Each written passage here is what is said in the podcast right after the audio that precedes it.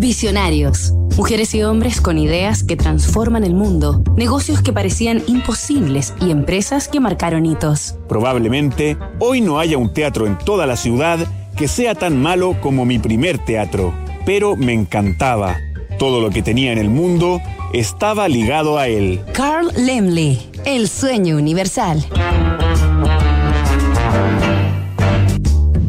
En 1884, Carl Lemley, judío alemán de 17 años e hijo de humildes granjeros, llegó desde su natal Alemania a buscarse la vida a Nueva York, lleno de esperanzas, pero sin siquiera imaginar que algún día, en aquella tierra de las oportunidades, fundaría uno de los estudios más importantes de la historia del cine.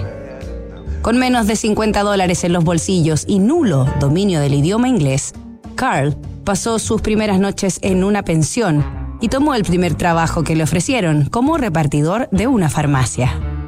Su hermano Joseph Lemley, 13 años mayor, había emigrado a Estados Unidos 12 años antes, pero no estaba al tanto de su viaje a Norteamérica.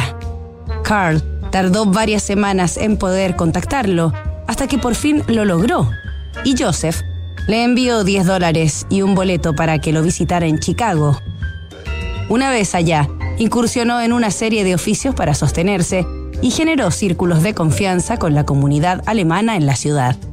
En 1889 se nacionalizó estadounidense y en 1894 consiguió su mejor empleo hasta entonces como contador de la Continental Clothing Company. Con gran sentido de oportunidad, Carl Lemley trascendió a su cargo, se instruyó en publicidad y desarrolló campañas tan osadas como eficaces. Para 1906, con 39 años, era un ciudadano de clase media alta, casado y padre de dos hijos, que gozaba de excelente reputación.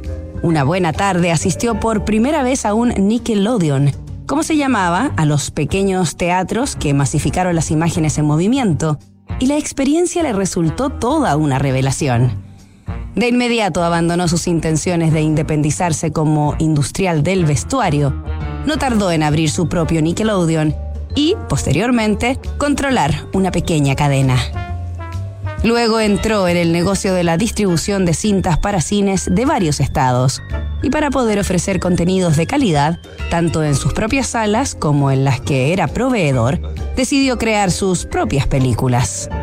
Así, el 30 de abril de 1912, fundó Universal Pictures, el primer gran estudio emplazado en el barrio de Hollywood, en Los Ángeles, California. Nos reencontramos mañana con el último capítulo de esta historia.